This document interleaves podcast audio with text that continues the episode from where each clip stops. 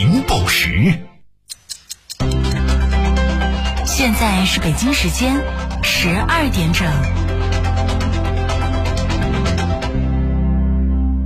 好酒汇聚匠心，礼遇时代精英。四特东方韵无韵六十八年红薯老窖酿造，十年陶坛陈藏，沉香舒适，回味悠长，更高品质，更有韵味。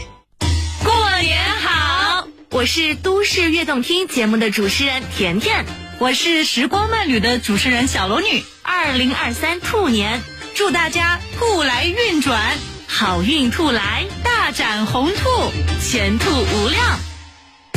江西都市广播全省评点：南昌、抚州 FM 一零六点五，九江 FM 一零三点八，鹰潭、景德镇 FM 九十二点一，上饶 FM 九十四点零，宜春、萍乡、新余 FM 一百点零，赣州 FM 八十九点七，吉安 FM 八十八点七，锁定都市广播，陪你快乐出行。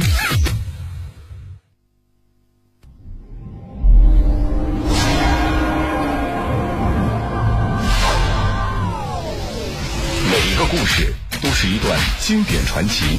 江西卫视联合江西都市广播推出经典传奇广播版《传奇》。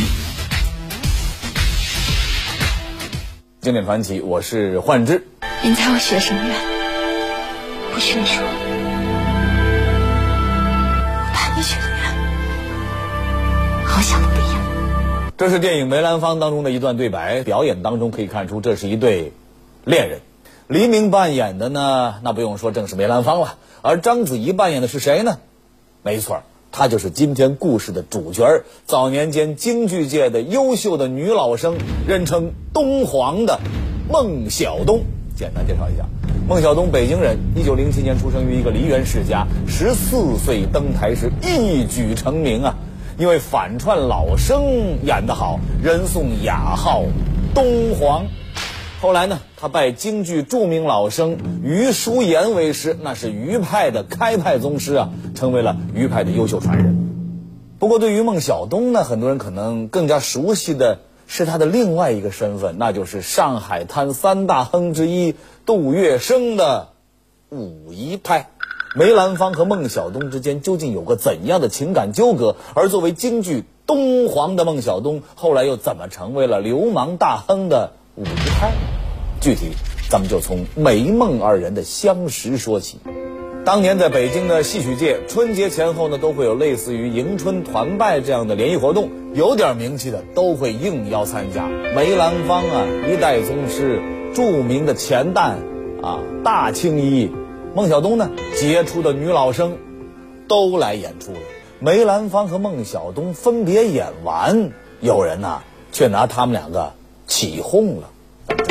梅兰芳唱青衣那是反串，孟小冬唱老生也是反串，而且两个人都唱的那么好，有人就说了：“哎，还没看过你们俩同台呢，干脆你们一个灵界大王，一个京剧东皇，今天呢就珠联璧合来一段。”于是他们就合演了一出游龙戏凤。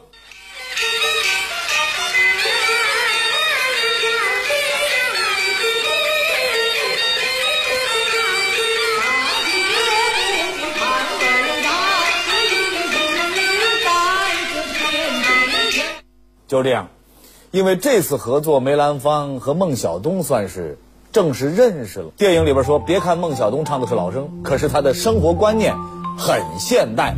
自打相识以后啊，孟小冬便开始主动追求梅兰芳。那么事实是不是这样？我告诉您啊，事实跟电影有差距。怎么呢？要说孟小冬对梅兰芳有好感。这是必须的，但是要说到主动追求，孟小冬还没到那一步。为什么呢？原因很简单，因为梅兰芳啊 已经有了家室，而且还娶过两房太太，而孟小冬出身梨园世家，性格孤傲，所以即便他对梅兰芳很欣赏，但也不至于委屈自己做人家家的三姨太吧？那么您要问了。既然不想委屈自己，后来他又怎么还是跟梅兰芳走到一块儿去了呢？这就得说那些个多事的人呐，谁呀？粉丝，人称梅党的梅兰芳核心粉丝团，在电影《梅兰芳》里边，梅党成员主要提到了两个人，一个是英达扮演的冯耿光，人称冯六爷，他相当于梅兰芳的经纪人；另外一个呢，则是由孙红雷扮演的邱如白。相当于梅兰芳的智囊，帮梅兰芳改戏的。在现实当中，冯耿光和齐如山两人在对于梅梦拴对儿这件事情上，他们在现实当中的态度却和电影里演的刚好相反。冯耿光是反对两人在一块儿的，而齐如山积极支持梅梦拴对。做梅兰芳的太太要识大体，是吧？要不怎么梅家天天开着流水席呢？是三节八气的给行里的老人送水果、送月饼，年底下送红包，我哪样落下过？这都是因为福芝芳不识大体。电影里边陈红扮演的这个福芝芳，不好相处啊！不仅是动不动就给人甩脸子，而且争强好胜，爱耍心眼儿。而以齐如山为代表的一帮粉丝就很讨厌这福芝芳，所以他们起哄，起哄架秧子。啊，极力的撮合梅梦两个人，经不住怂恿，加上梅梦两个人本身就互相欣赏，没过多久，他们也就真的走到一块儿去了。那么，他们在一块儿到了什么样的地步呢？送我这块匾，是大家抬举我，给我脸。可我又一想，当了大王，我就唱不了了。唱得好，你是大王吗？唱的不好，你还大王呢？只要能一辈子在台上，我就知足了。谢谢大家。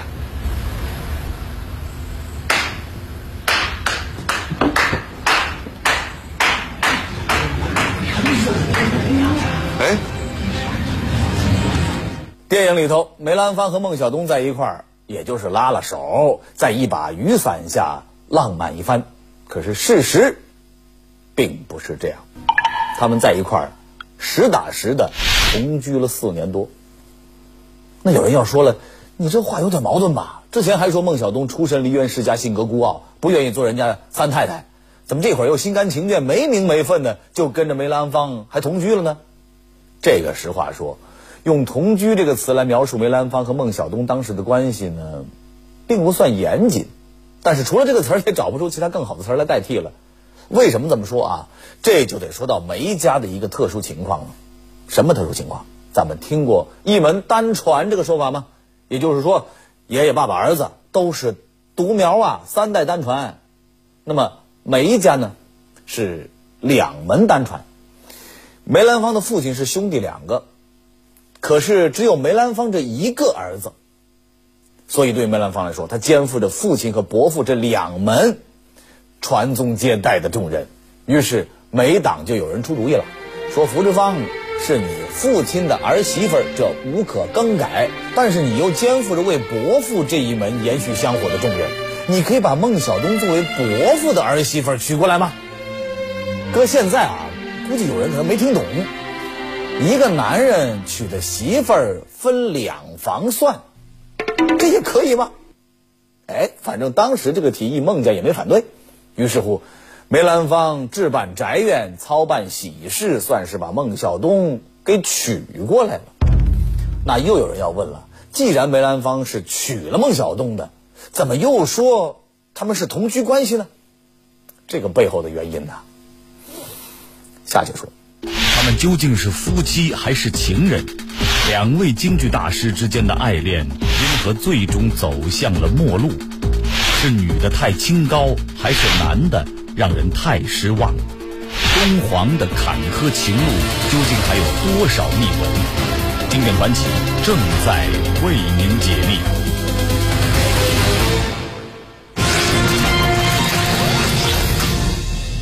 上节说到，经过梅党粉丝的撮合，孟小冬以梅兰芳伯父的儿媳妇的身份嫁给了梅兰芳。那么，既然他们有了婚嫁，而且非常正式的，怎么又说是同居关系呢？这里得再说一个人啊，前面提到过梅兰芳的太太福芝芳。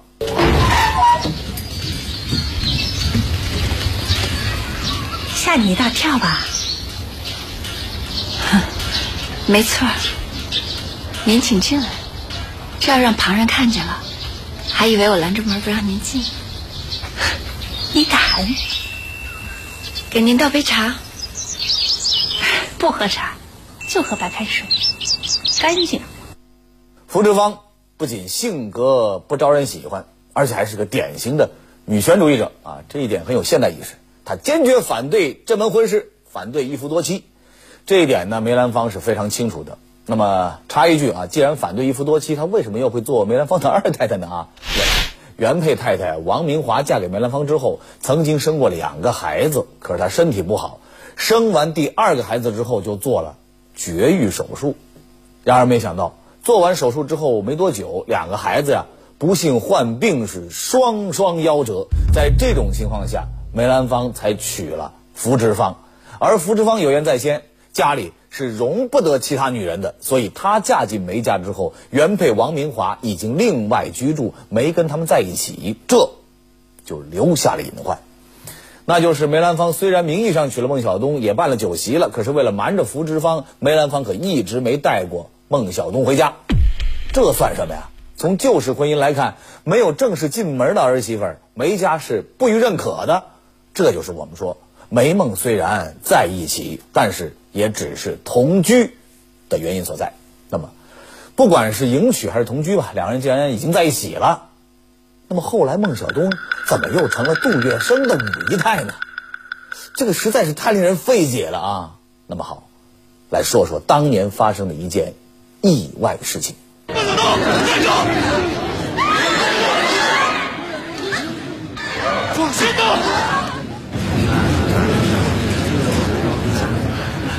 你把枪放下。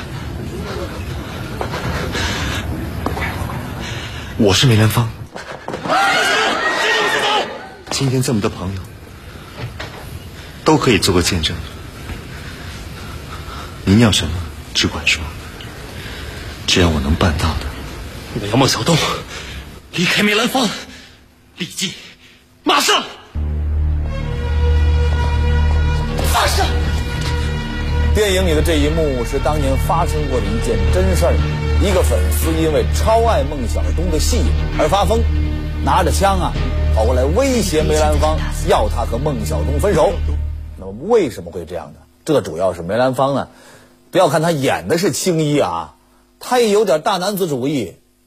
他既然你孟小冬和我在一起，那就是我老婆，你就不能在外抛头露面了，我来养活你。所以啊。他们在一起的那几年，孟小冬几乎是什么呢？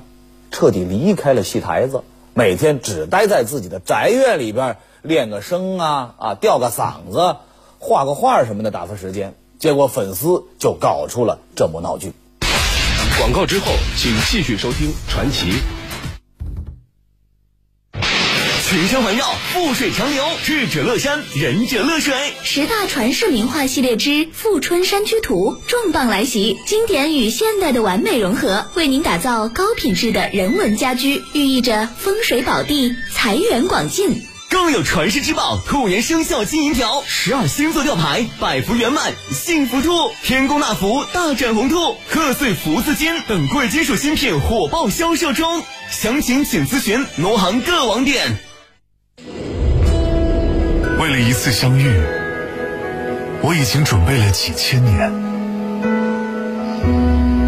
我们可以相遇在落霞孤鹜、秋水长天中。为了一次相遇，我已经装点好了四季、高山、平原、大河。我们随处相逢。为了一次相遇，我已经打包好了所有欢笑，从此心有归处。我们相遇在坦途，为了这次相遇，我用尽全速向你飞奔而来。我们相遇在时代的鼓点中，腾飞的江西，万物更新，温暖的江西，一见如故。我在江西踏浪拼搏，我在江西精彩开启。我在江西，梦想起航。相遇江西，还好有你。来干流干，共创未来。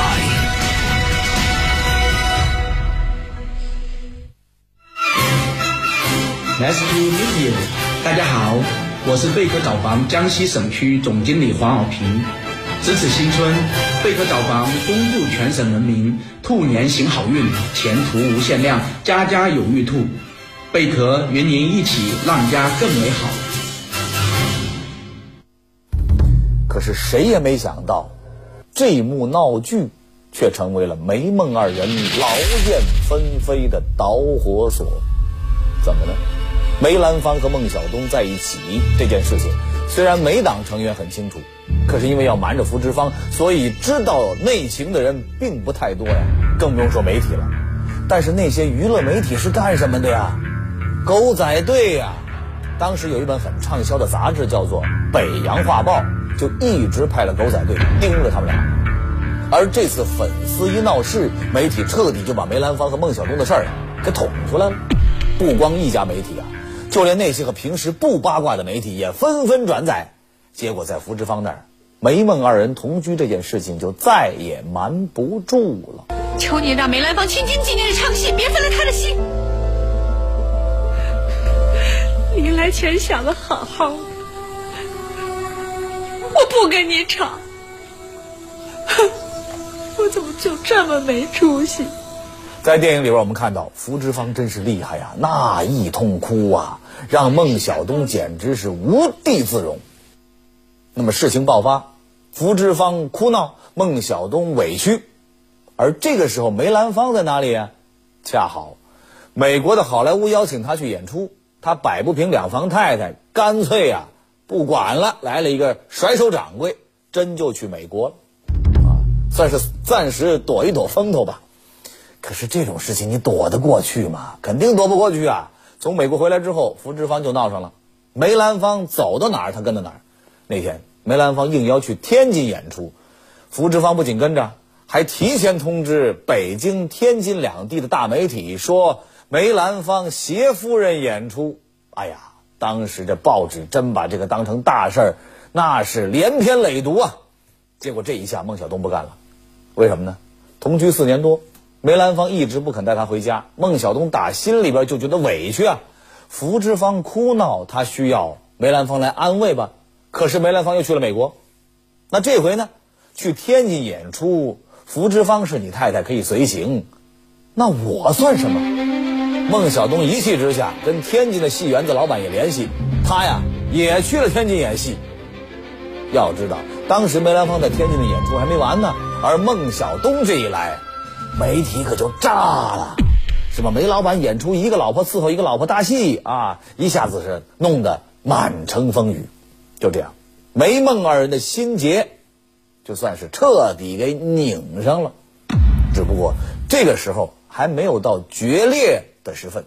那么，是什么事情让他们的感情最终走向了终结呢？是梅兰芳伯母的突然去世。前面说了，梅兰芳娶孟小冬给的名分是伯父的儿媳妇儿。那么伯母去世，对于孟小冬来说就是婆婆去世啊。他这个儿媳妇儿。得到场披麻戴孝啊！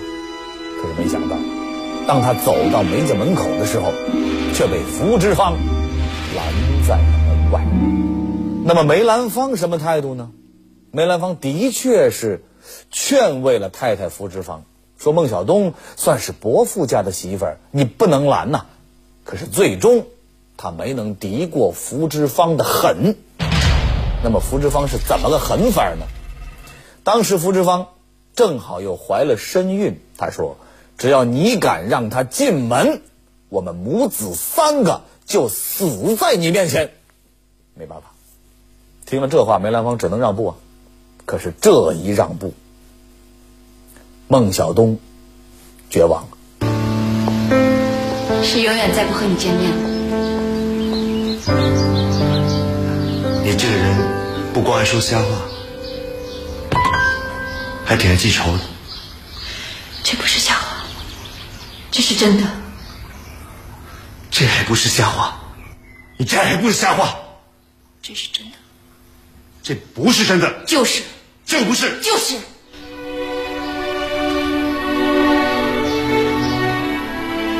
孟小冬再也不和梅兰芳见面了。一九三零年，孟小冬在报纸上刊发声明：“梅孟缘分已尽，两个人彻底决裂。”可是后来，他又怎么和杜月笙走到一起去的呢？有一个说法，说是孟小冬这是中了闺蜜的阴谋诡计。这怎么回事？有一天，她突然收到一封来自上海的信，谁寄来的呢？她一个闺蜜叫做姚玉兰。这个女人呢，跟孟小冬从小一起学戏，后来孟小冬到北京发展，他们才分开了。姚玉兰在信里说：“你的情况我都知道了，想来你在北京待着也是不顺心的，不如到上海来散散心，咱们姐妹俩好好聊聊吧。”孟小冬一想，这是个不错的主意啊，那就去吧，收拾收拾，直奔上海。到了上海一看，姚玉兰呢结婚了，宅子挺大，孟小冬就住在他家。就是这样，两个人是白天聊，晚上聊，一晃几个月就过去了。那么，再说那某一天吧，那晚喝完酒，躺在床上，还没聊几句呢，孟小冬就觉得昏昏欲睡，睡过去了。可是他没想到，再醒来，他身边躺了个男人。这男人是谁呀、不用说了，正是姚玉兰的丈夫，上海三大亨之一的杜月笙。按照这种说法，孟小冬嫁给杜月笙做五姨太，那是因为姚玉兰那天晚上给她下了药。可是这个事情是真的吗？当然没那么简单。咱们先来说说这姚玉兰，她为什么要给孟小冬下这个套，而不选择别的女人呢？这是有原因的。原来，杜月笙有一个爱好，就是爱看戏。不光爱看，他还懂呢。只要没事儿，他就爱往戏园子里跑。不料有一天，他被戏台上一个女老生给迷住。这个女人不仅扮相漂亮，唱功一流，字正腔圆，卸了妆之后还漂亮。谁呀、孟小冬。杜月笙喜欢孟小冬，这是很早以前就开始了的。可惜的是，孟小冬去了北京，并且不久就和梅兰芳走在一起了。杜月笙呢，只能把这份喜欢藏在心里。这就是姚玉兰给孟小冬下套的原因，她要讨杜月笙的欢心呐。然而事实上，这次下套跟孟小冬最终成为杜月笙的五姨太其实并没有直接关系。哎，这又怎么说的呢？因为时间。要知道，梅兰芳和孟小冬分手是哪一年？一九三零年。姚玉兰下套呢，也就是在这一年。而孟小冬最后嫁给杜月笙作为五姨太的是哪一年呢？一九五一年。您算算，这中间整整隔了二十一年。那么，究竟是什么原因促成孟小冬最终选择嫁给杜月笙做五姨太的呢？这其中确实有很多咱们不知道的故事。来说几件事啊。第一件，梅孟分手并不像电影里边描述的那样平静，因为当时分手补偿啊，两个人差点是打了官司的。谁请的律师呢？杜月笙赶到北京，他给孟小冬请的最好的律师。不过，律师并没有发挥作用，起作用的倒是杜月笙出面的谈判，谈什么？补偿金额。最后，经杜月笙定数，梅兰芳掏了四万大洋补偿孟小冬，而这个钱呢，据说梅兰芳唱了四年的戏才把账还上。再说第二件。后来，孟小冬离开上海，去北京重新拜师学艺，找的谁呀、老生界余派的创始人余叔岩。那么您要知道，余叔岩有个习惯，你既然拜我为师，那么学习期间你就好好学，不能随便出去唱戏去，因为边学边唱啊，容易把腔给混杂了。可是孟小冬不登台就没收入啊，那怎么办呢？杜月笙说了：“你放心，你需要多少钱，我给。”那段艰难的时光，孟小冬一家其实是靠着杜月笙的接济，才迈过这个坎儿。再说第三件，梅兰芳和孟小冬分手，当时可把北京、上海两地的报纸给乐坏了。这多大一故事啊，多大一绯闻呐，且有的写呢。当时有报纸就耸人听闻，写成孟小冬跟梅兰芳好的时候啊，同时又出轨了，跟别人好了，那闹的是满城风雨啊。呃，其实现在的娱乐圈也一样，哈哈，周一见是吧？当时把个孟小冬弄的呢是连门都不敢出了，人言可畏。而就在这个时候，杜月笙给他出主意，说你呀，你就名正言顺。以自己的名义在报纸上辟谣，怎么辟谣呢？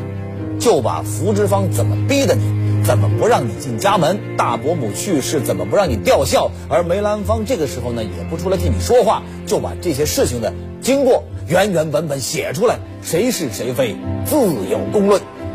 结果，辟谣文章在《大公报》上连登三天，谣言瞬间平息。